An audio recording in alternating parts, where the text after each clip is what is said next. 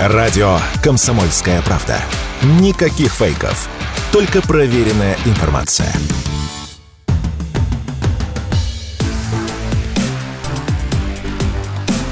Честное риэлторское.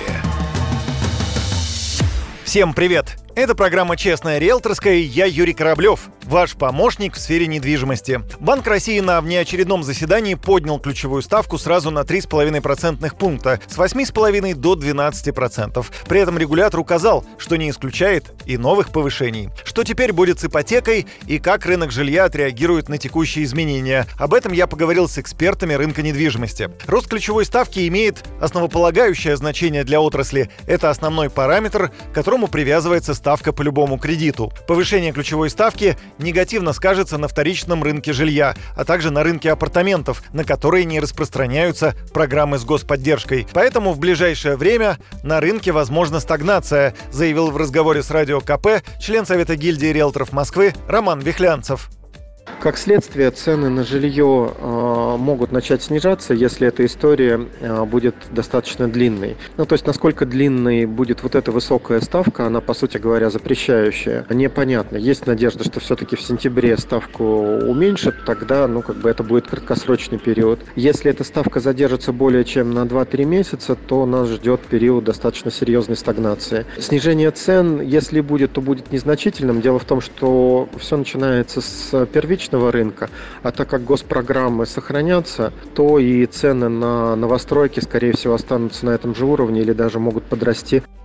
Многие отмечают, что влияние дорогой ипотеки на рынок первичного жилья будет минимальным из-за большого числа льготных программ. В первом полугодии, по данным Дом РФ, было выдано 825 тысяч ипотечных кредитов. Аналитики Дом Клик, в свою очередь, подсчитали, что за те же 6 месяцев заемщики заключили около 200 тысяч сделок по всем существующим программам льготной ипотеки. Если верить этим расчетам, то доля льготников не превышает 25%, а 3 из 4 новых кредитов на покупку строительства строящегося жилья выдаются по рыночным ставкам, которые обычно на 1,5-2% выше ключевой ставки Центробанка. Более позитивно на рынок смотрит эксперт по недвижимости Константин Барсуков. По его словам, повышение ставки отразится на продажах на вторичном рынке. Они снизятся, но не критично. Вот что он заявил радио КП.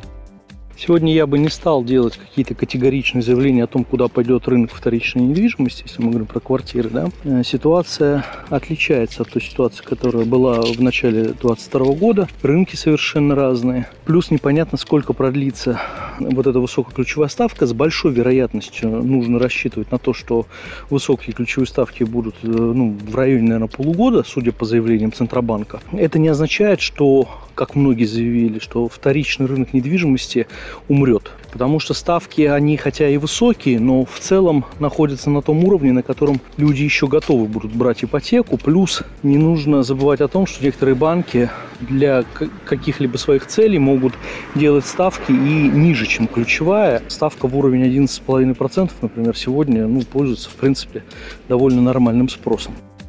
В первом полугодии на первичном и вторичном рынках жилья Москвы было зарегистрировано более 78 тысяч сделок с привлечением кредитных средств. Это рекордный показатель для 7 месяцев за всю историю ведения статистики. Россияне покупали квартиры на фоне ослабления рубля и ожидания повышения ставок по ипотеке. На этом у меня все. С вами был Юрий Кораблев и программа «Честная риэлторская». До встречи в эфире.